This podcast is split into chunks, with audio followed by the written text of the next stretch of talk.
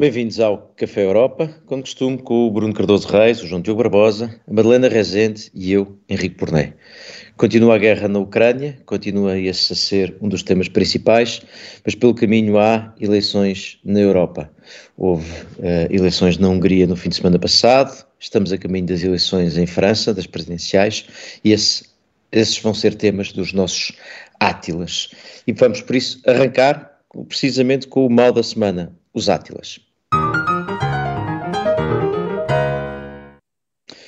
João Diogo Barbosa, o nosso repórter no Canal da Mancha, quando não está com atenção ao que se passa no Reino Unido, está com atenção ao que se passa em França. João Diogo, o, a campanha de Macron. TikTok, né? o, o, a campanha de Macron, ou melhor, não sei se é a campanha, mas pelo menos as perspectivas eleitorais de Macron já foram melhores. Já, mas a, a, campanha também nunca chegou a ser boa. Eu acho que é um dos grandes temas destas eleições. A, a, a primeira volta é no domingo já, um, e neste momento o, grande interesse passa por saber uh, mais ou menos quem vai à segunda volta, apesar de as intenções de voto terem estabilizado mais ou menos. Eh, Macron continua em primeiro com alguma distância, depois Le Pen disparou eh, consideravelmente quando deixou Zemmour ficar com a extrema-direita e roubou muito do discurso dos republicanos. Depois, eh, em terceiro lugar, até Mélenchon conseguiu conquistar uma posição própria e Pécresse e Zemmour estão claramente atrás. Vamos ver como é que as sondagens se traduzem em votos, mas eu acho que para Macron a campanha tem sido um bocadinho turbulenta. Ele desde que anunciou oficialmente, eh, no final do prazo mesmo, eh, a sua recandidatura, as intenções de voto desceram consideravelmente e eu acho que tem sido uma campanha muito mal gerida, eh, que nestes dias terá culminado com uma sondagem que finalmente o deixa em empate técnico na segunda volta com Marine Le Pen, que é extraordinário se pensarmos nos números há uns meses.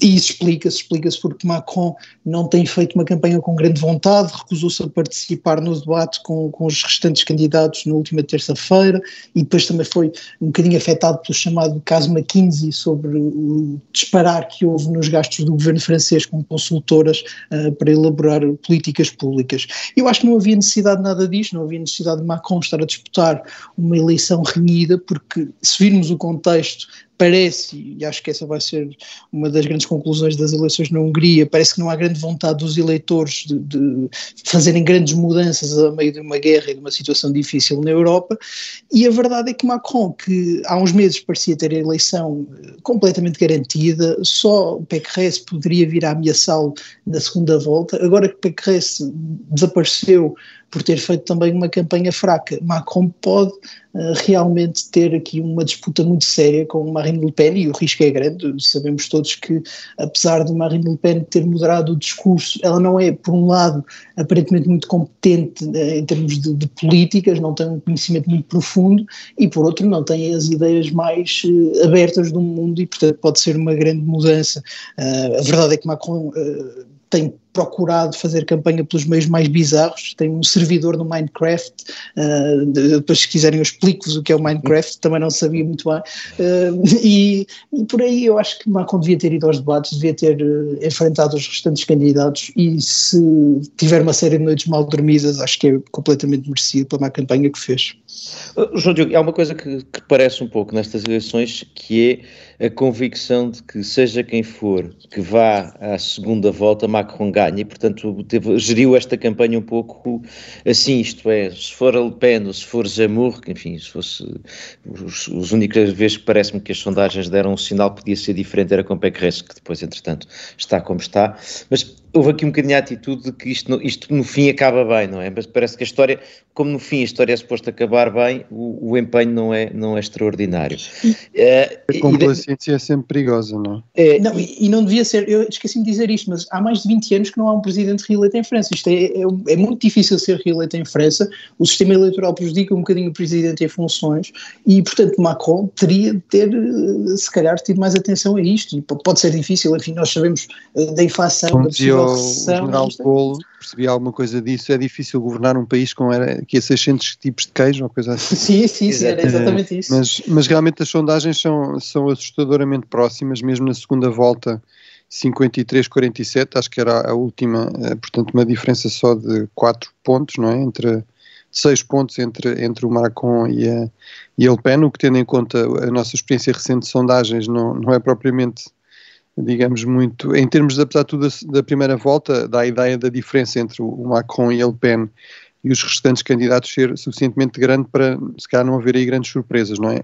Eh, eu diria que a, a surpresa maior, se calhar, é, é vermos a, a senhora Pécresse realmente empatada com o Eric Zemmour, que foi também muito afetado pela, enfim, pelas ligações com, com o senhor Putin, uh, com 9 e pouco por cento. Agora, apesar de tudo, e, e, enfim, eu lamento voltar aqui a referir a guerra, mas não deixa de ser impressionante que a senhora Le Pen, que apesar de tudo foi talvez um pouco mais hábil a distanciar-se de Moscou e tudo isso, no entanto, há todos os sinais e provas de uma ligação enorme, dependências, enfim, financiamento de, de bancos russos, eh, pessoas ligadas à Frente Nacional em naquele tipo de associações de amizade eh, que no fundo são típicas destas, desta estratégia de influência russa na, na Europa Ocidental. Eh, eh, mas enfim, imagino que aí também tenha tido algum peso o facto de haver ao nível exemplo, dos próprios republicanos, dos próprios republicanos, os republicanos, por exemplo, o, o François Fillon, não é, não é o anterior primeiro-ministro, também ter sido apanhado um pouco nessas malhas, não é, das empresas russas e do dinheiro russo, é, uh, e é. portanto se calhar à direita não havia assim muita, muita escolha.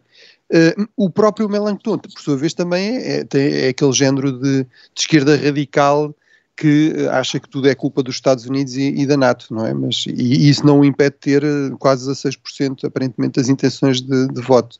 Portanto, realmente a guerra, não, a guerra não, não muda tudo, quer dizer, podia-se pôr aqui a hipótese que uh, poderia deslegitimar uma direita mais radical, poderia deslegitimar uma esquerda mais radical na Europa, não parece também ser isso que está a acontecer, embora eu concorde com o João Diogo que a tendência maior parece ser no fundo, para quem está, fica, não é? Para evitar aqui grandes uh, mudanças. Vamos ver se, mas, se mas, Macron.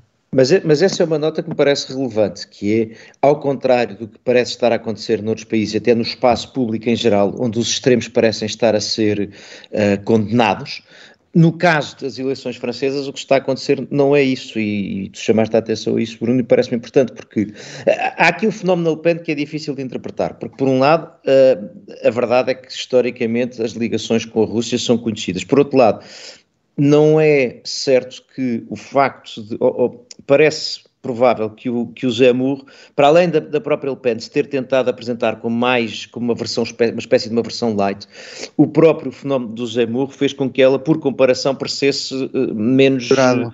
Uh, parece moderada ao lado dela, e portanto pode de repente quase que ocupa aqui um pouco um território dos republicanos, que é uma coisa absolutamente incrível imaginar que isso possa estar a acontecer. A outra coisa que é um pouco preocupante é que e isto tem que ver com o que eu dizia da avaliação eventualmente que Macron faz, é que há vários anos, há várias eleições que, que, que os, os, ciclos eleitorais em França são de susto-alívio, não é? Susto com o crescimento da extrema-direita, alívio porque não ganham, até ao próximo ciclo em que o, o susto é um bocadinho maior porque a extrema-direita aparece maior, mas depois volta a não ganhar e, portanto, volta a haver alívio e o ciclo tem sido este, já, já chegando à normalidade de já é normal a extrema-direita ir à segunda volta. Uh, a outra coisa que me, que me parece que é, que é, interessante ver é, uh, há de facto uma radicalização à esquerda, Melanchon é uma versão absolutamente radical uh, do, da esquerda, mas continua a completa erosão dos antigos socialistas. E eu aí, aliás, esta semana, para todas as cinco pessoas que sigam o Twitter, uh, o João Diogo e eu conversámos um bocadinho, enfim, trocámos duas ou três uh, coisas sobre isso, porque o João Diogo chamava a atenção para o facto de, uh, no fundo, o ponto de vista eleitoral parece ser à esquerda e parece ser no território onde estavam os socialistas que, que o Macron está a ir buscar os eleitores. Mas, por outro lado, a mim parece-me que, a ser assim, há aqui uma, uma, uma, uma desintonia, porque Macron é claramente mais à direita, o discurso político Macron está à direita do eleitorado tradicional socialista. E, portanto, eu não tenho a certeza, isso seria preciso analisar melhor,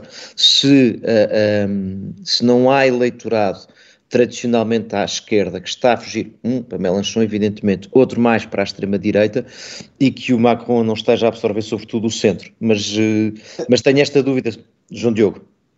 Não, só para dizer aqui, o último presidente do, dos socialistas foi Hollande, não era propriamente um, sei lá, um, um, cubano, por assim dizer, era um presidente bastante moderado, até dentro do, do PSF, que tinha no governo o ministro Macron, e portanto eu acho que, que Macron, e aliás se nós virmos as pessoas, as pessoas que estão dentro da campanha e dentro da presidência de Macron, são mal, muitas vezes uh, a elite do PS francês, gente que, tinha, que se tinha preparado para a candidatura de Strauss-Kahn, que depois nós sabemos que não, não pôde acontecer por razões penais, e portanto Macron vai buscar aí. Nós não podemos dizer. É, acho vai, que até vai... Macron. Desculpa. Não, não, só para dizer que. Não... Macron. Diz, diz, desculpa, João Diogo.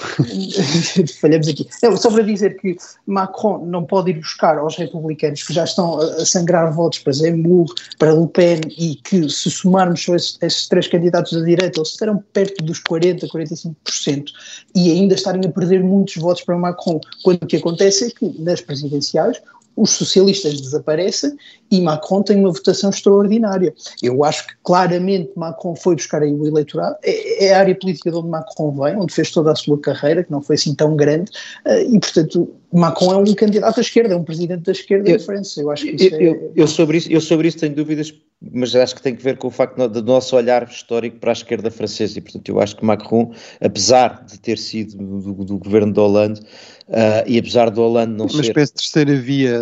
É mais terceira via do que mas, a mas, Sim, mas, mas eu, eu, acho que, eu acho que, no fundo, até, até o Macron sair de cena, enfim, vamos ver em que termos, isso não tem aqui... Uh, é difícil também fazer avaliações muito definitivas sobre o... Quer dizer, é possível fazer uma avaliação preliminar, dizendo que o Partido Socialista Francês histórico, de facto, está num estado terrível mas, mas não sei se isso é durável ou se não haverá aqui uma recomposição no pós-Macron, porque apesar de tudo temos, por exemplo, como um dos pilares do macronismo o Jean-Yves Le Drian, não é? Que, que é de facto uma figura também histórica do, do, do, do, Partido Socialista Francês.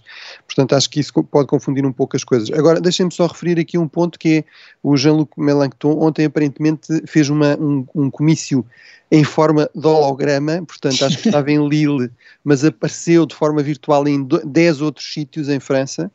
Uh, pronto, não sei se ele está a pensar que os hologramas votam, acho que não.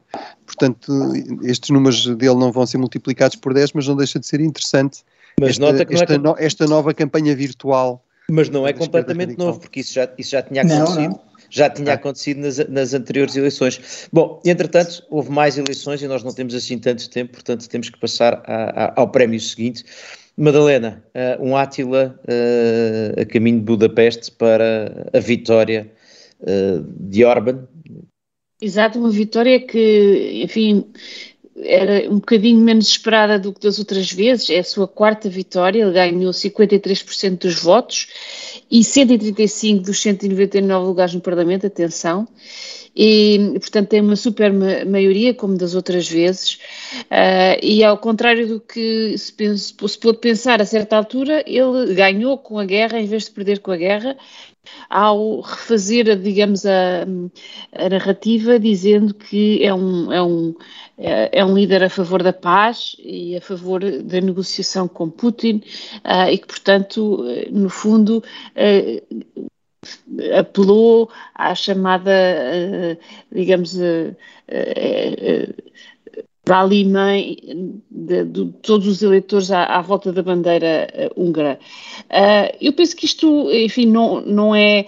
Não, não, podemos visto, não podemos ver isto como a vanguarda de um novo movimento nacionalista cristão. Acho que este uh, que a guerra na Rússia na Ucrânia, da Rússia na Ucrânia realmente está a provocar, digamos, uma crise no populismo europeu.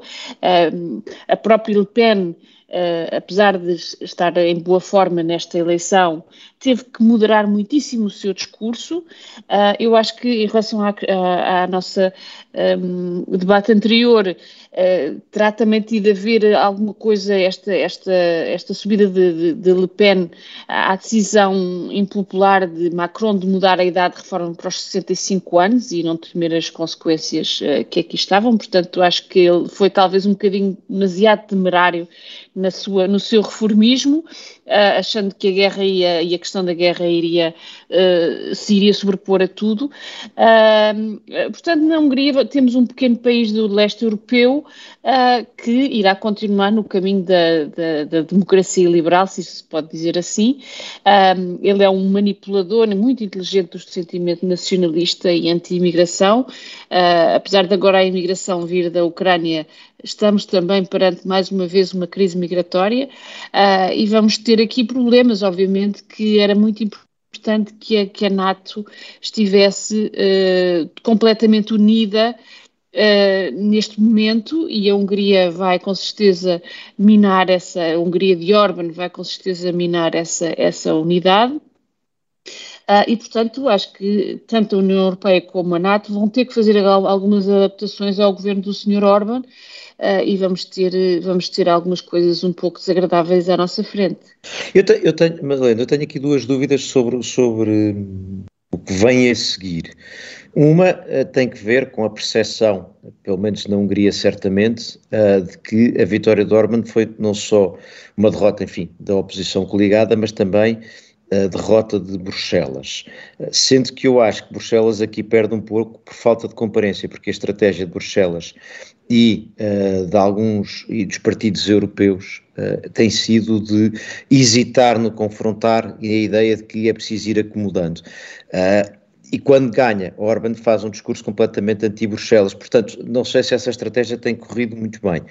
A outra dúvida que tenho é se haverá aqui espaço para, nós já falamos disso na, no, no facto dos quatro de Visegrades terem eh, dividido e ficado três para um lado e um para o outro, se haverá aqui espaço para com o apoio da Polónia, isolar a Hungria. Eu acho que isso vai, no Conselho. Sim, exatamente, sim, sim. Sim, ou seja, exatamente. Aqui, Eu acho que há aqui realmente uma grande, um, um, enfim, esta guerra vem de facto quebrar o eixo uh, Budapeste-Varsóvia de forma muito clara, isso é um, é um facto importante. Acho que o leste europeu uh, é um, é, é, na sua, enfim, a parte da Sérvia, que foi outra eleição deste fim de semana, uh, que deu vitória a um, a um, a um líder pró-russo, Vucic, mas a parte destes dois é, um, é, um, é uma parte do continente unida contra, contra a Rússia e muito, digamos, um, membros muito aguerridos, tanto da NATO como da União Europeia. Portanto, penso que uh, Orban está parcialmente neutralizado no sentido de que ele não é, já não é o líder uh, deste movimento populista e nacionalista cristão que estava de facto em marcha, diz. Essa é a minha dúvida, ou seja, ele fez aquele discurso de vitória, no fundo, declarando uma vitória contra Zelensky, contra, contra Bruxelas, eu, eu acho que ele está, quer dizer, claramente na Hungria não, mas fora da Hungria está cada vez mais isolado, quer dizer, não vejo que haja grande espaço para, sobretudo no, no contexto da NATO, não vejo que haja nenhum espaço, porque aí, digamos, os Estados Unidos encarregam-se de pôr um país como a Hungria na, na ordem, mas mesmo ao nível da União Europeia, acho que na medida em que ele, ele seja visto como estando a criar problemas, vai aumentar o seu isolamento e vai aumentar a probabilidade de começar a ter retaliações mais fortes, não é? Que aliás já foram aparentemente anunciadas, não é? Mais, João mais Diogo. por causa desta regra da, do Estado de Direito. Sim, é, esse, esse, é um ponto importantíssimo.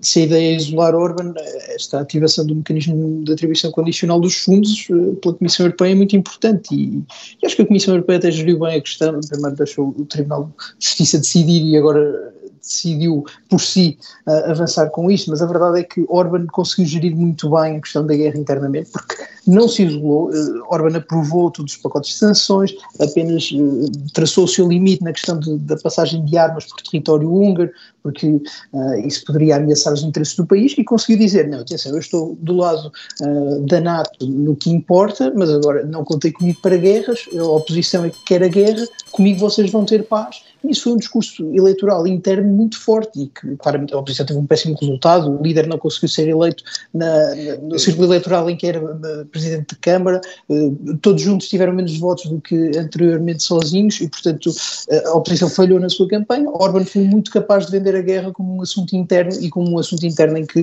o safe pair of hands era o Fidesz e não a oposição unida. Deixa-me deixa só comentar. Desculpa, Henrique, só em relação ao teu comentário, eu acho que a União Europeia tinha um problema complicado que era se, se no fundo insistisse muito, neste, por exemplo, nesta, nesta, nesta questão da cláusula do Estado de Direito. Antes das eleições podia ser vista como estando a tomar partido, não é? Eh, se faz isso depois, que é o que está a acontecer, pode ser vista como estando a punir, digamos, alguém que os uh, húngaros elegeram. Eu acho que, Exato. mais uma vez, aqui não Esta há... foi a opção É inevitável avançar-se nesse sentido. É? Bom, continuamos com o Bruno Cardoso Reis, o João Diogo Barbosa, a Madalena Rezende e eu, Henrique Porné. A primeira parte teve Átilas a propósito das eleições em França e na Hungria. Ainda temos um Átila, ainda tenho eu um Átila para dar antes de passarmos aos uh, croissants. E o meu Átila é só para chamar a atenção uh, para a reunião que houve entre uh, o presidente chinês e os presidentes do Conselho e da Comissão Europeia, von der Leyen e Charles Michel, para dizer que correu mal. e correu assumidamente mal ou seja, do lado chinês ainda a reunião não tinha acabado e já havia uma, um, um, comunicado uh, bastante, com uma leitura bastante restritiva e pouco entusiasmada do lado da China. E depois, em caso, se houvesse dúvidas ontem, o, o chefe da diplomacia europeia, José Borrell, foi ao Parlamento Europeu dizer, ou esteve no Parlamento Europeu a dizer que uh, foi um diálogo surdos, uh, que os chineses queriam, insistiam em falar de outros assuntos e não falar da Ucrânia, um pouco, aliás, nas próprias, mais ou menos nas palavras de Borrell, um pouco para que devemos de falar de coisas más se há coisas boas para falar, uh, e que a União Europeia terá tido que explicar à China que a sua posição sobre a Ucrânia não era um seguidismo dos americanos, era partilhar a mesma preocupação e ter a mesma posição. Há aqui, em mim parece-me que há aqui um problema. Apesar de, aparentemente, hoje a China vir dizer que é preciso perceber o que é que se passou em Bucha, dá-me a sensação que isso é face à, à, violência das imagens é impossível não dizer qualquer coisa, mas quando se diz que é preciso investigar e apurar tudo muito bem, nós em Portugal, aliás, sabemos muito bem o que é que isso costuma querer dizer e dá-me a sensação que na China não quer dizer uma coisa muito diferente.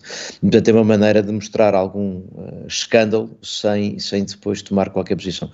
E aquilo que me parece que está a acontecer aqui, e era uma, um ponto de interrogação desde o início desta guerra, é que a União Europeia percebe que apesar de poder até parecer pragmaticamente fazer sentido que a China uh, fosse mais crítica e, ou pelo menos não se deixasse encostar, não, não se deixasse aparecer como completamente alinhada com a Rússia, a China não parece estar demasiado preocupada com o assunto. Não sei se tem essa percepção, mas eu acho que isso está a começar a notar e a União Europeia, isso significa que a União Europeia é capaz de ter que vir a reavaliar o que pensa da sua relação com a China. João Diogo. Eu, eu acho que, do ponto de vista chinês, a situação tornou-se muito complicada. Do ponto de vista moral, a posição chinesa é certamente reprovável. Nós não vimos, e mesmo quando vimos, não acreditamos. Mas do ponto de vista estratégico, a China parece estar disposta, eu, eu acho isso desde o início, parece estar disposta a ficar do lado da Rússia, mesmo que isso lhe custe a União Europeia. Eu acho que estrategicamente é uma má ideia. A União Europeia, como se viu na semana passada, mostrava alguma abertura para ter uma, um entendimento com a China e de novo restaurar um pouco as relações.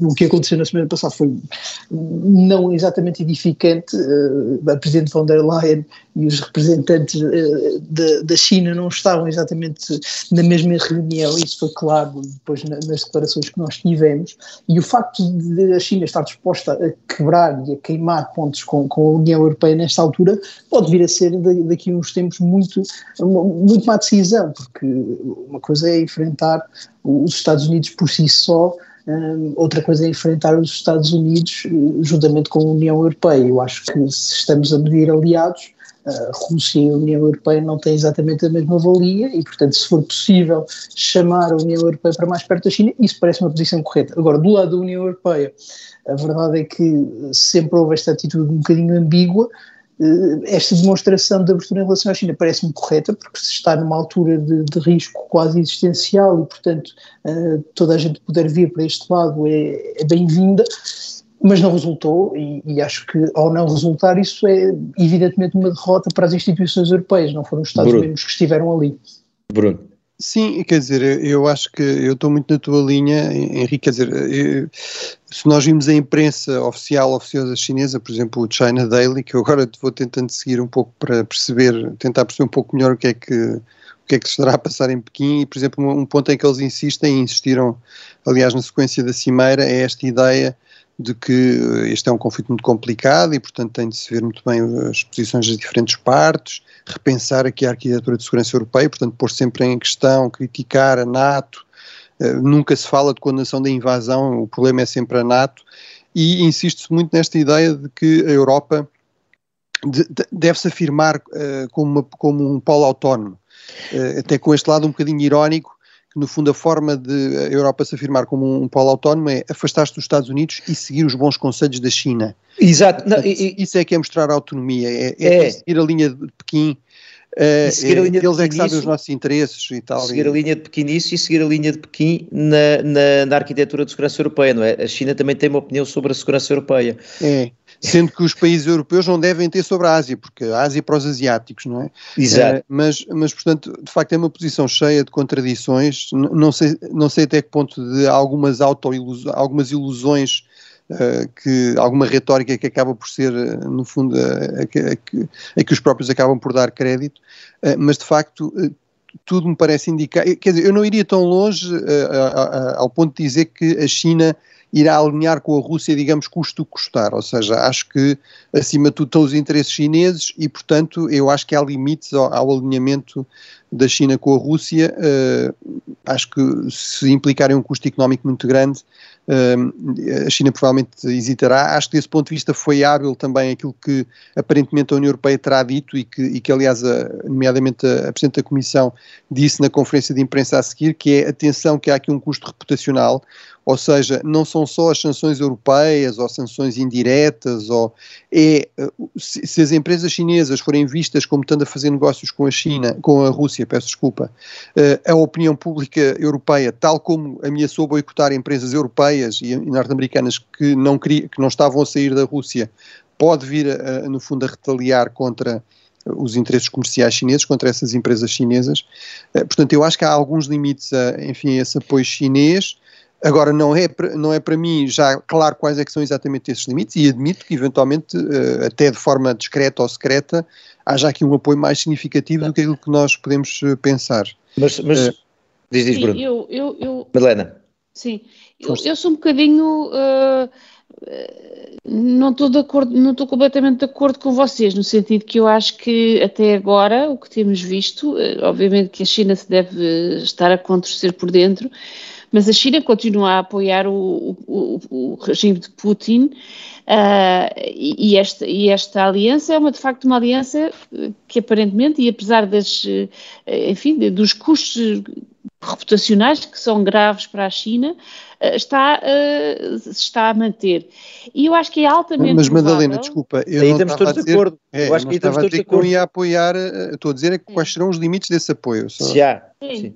sim eu, eu, eu, eu, também adorava que, que, tivesse, que houvesse limites, uh, mas tenho muitas dúvidas que haja limites, ou seja, acho que há, tem havido, irei ser surpreendida se a China de facto uh, se, se demarcar da Rússia uh, e, e e, e, venha, e venha a impedir o que eu penso que está uh, no futuro, que é de facto um confronto entre as grandes potências e aqui a Europa vai ter que, uh, com os Estados Unidos, uh, se demarcar de facto cada vez mais da China. Vamos ter dois blocos, um bloco China-Rússia e, mais os outros, eventualmente mesmo a Índia, que é, digamos, aquela inimiga uh, visceral da China há muitos anos, uh, não, se, não, não, se manifestou contra a guerra da Rússia, e portanto vamos ter um bloco uh, ocidental forte entre, entre a Europa e os Estados Unidos e mais alguns aliados,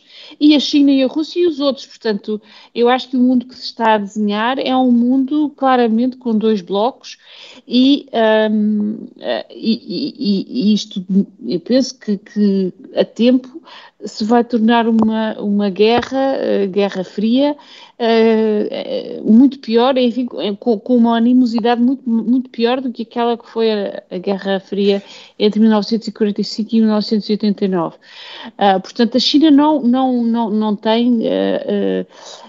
não tem mostrado que vai aproveitar a oportunidade que a, que a guerra da Ucrânia eventualmente lhe daria se demarcar da Rússia, porque a Rússia tem feito tudo para, para se aliar com ela.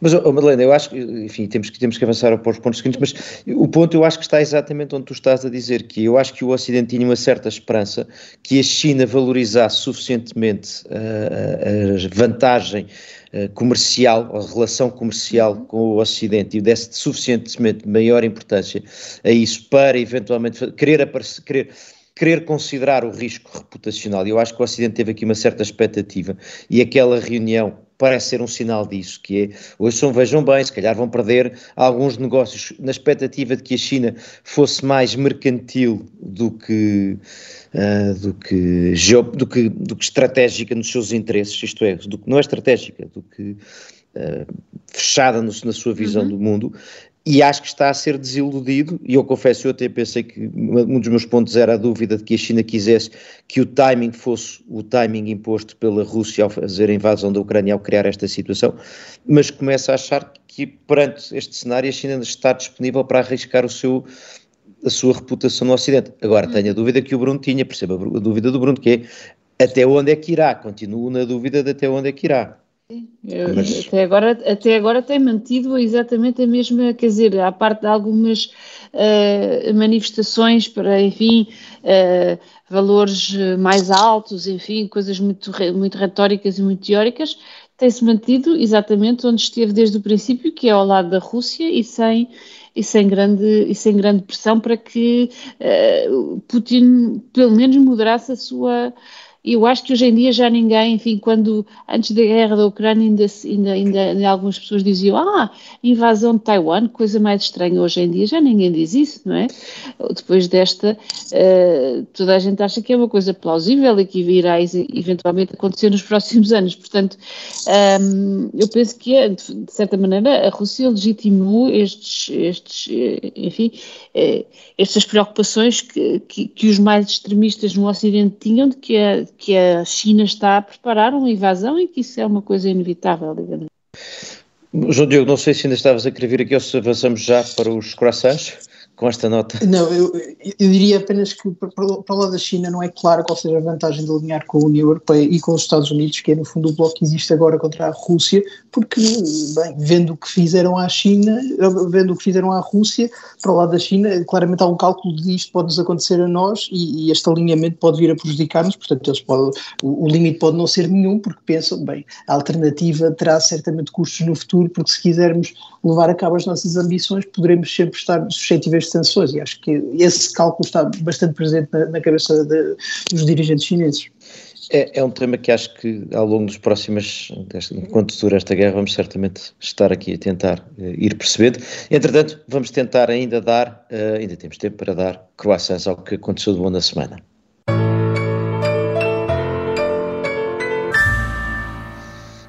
Eu tinha aqui um croissant para dar muito rapidamente antes do teu croissant, Madalena. O meu é muito rápido, só para chamar a atenção para o seguinte: eu tenho, eu tenho a opinião de que os presidentes do Parlamento Europeu têm por hábito fazer coisas que não devem. Aliás, alguém que vá ao site do Parlamento Europeu perceberá o que eu estou a querer dizer. O Parlamento tem muito a mania de falar em nome, em seu nome, como se não fosse por definição o sítio onde há maiorias e minorias e, portanto, o Parlamento gosta muito de dizer o Parlamento achou isto, o Parlamento achou aquilo.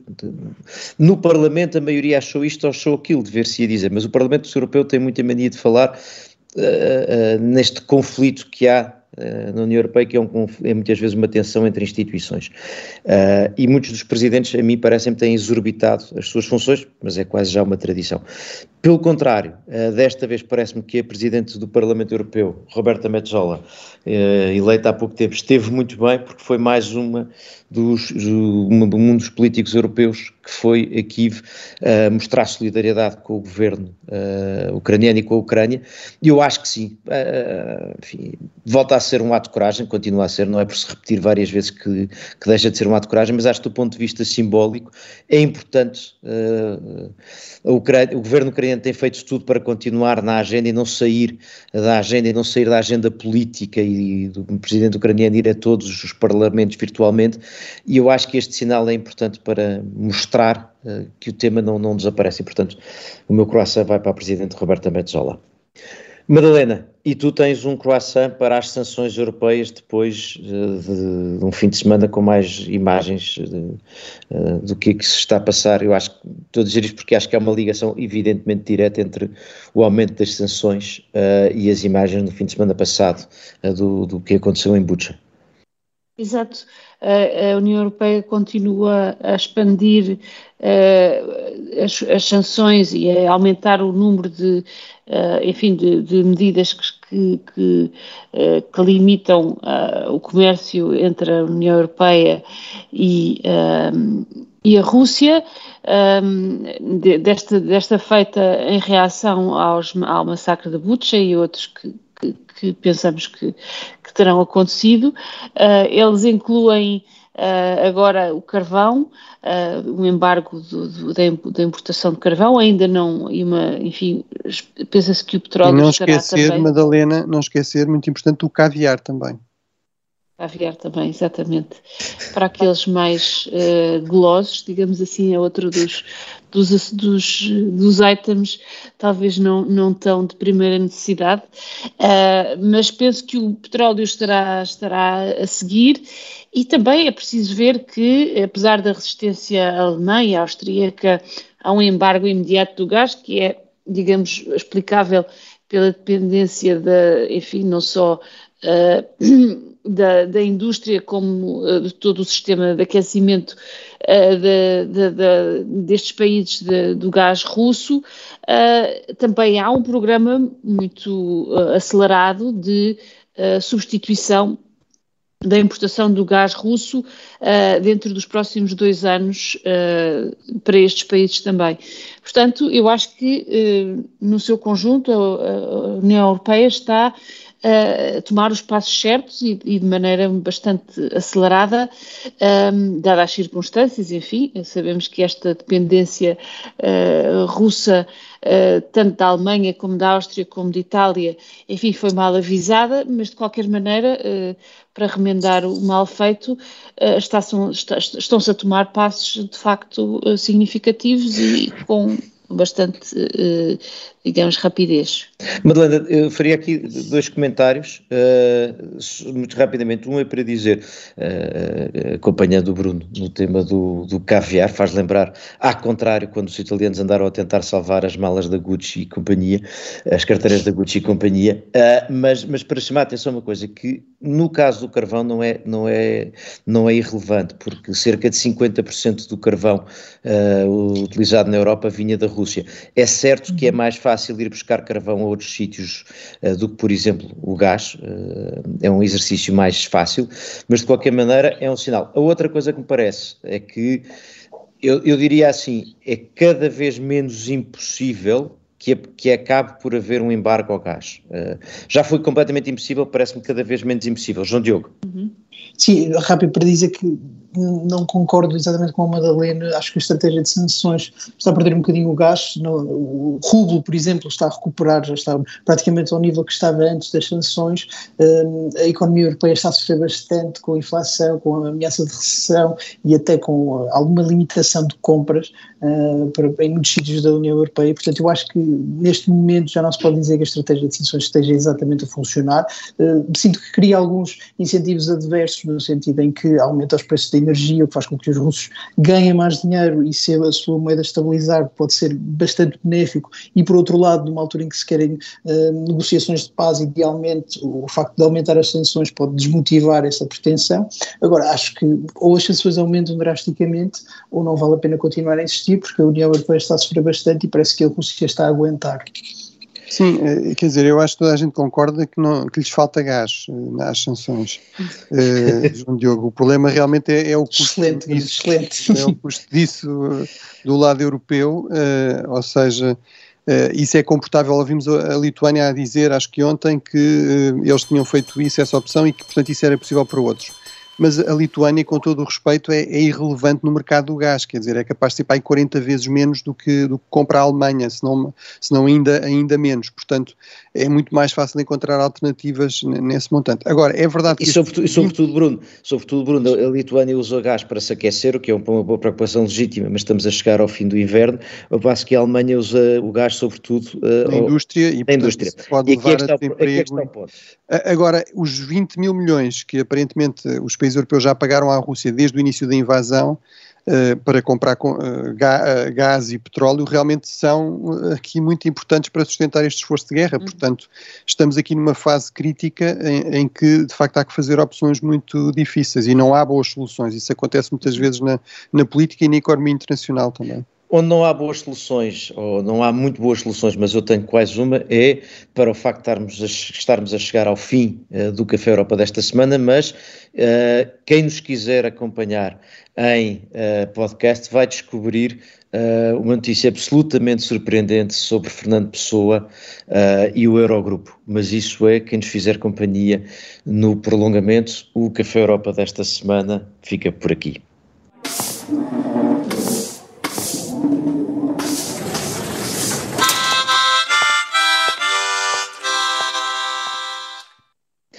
Começa aqui o prolongamento do Café Europa desta semana. Continuamos com o Bruno Cardoso Reis, o João Diogo Barbosa, a Madalena Rezende e eu, Henrique Porné. João Diogo, e é contigo que estamos a começar, porque eu fiz uma promessa no final do, do Café Europa, na versão antes, uh, ainda em rádio também, uh, que tínhamos uma notícia eh, importantíssima sobre Fernando Pessoa e o Eurogrupo. Conta, João. Sim, uma notícia. Mas espera aí, mas deixa, deixa, lançar, deixa lançar primeiro o, o, o Dijsselbloem.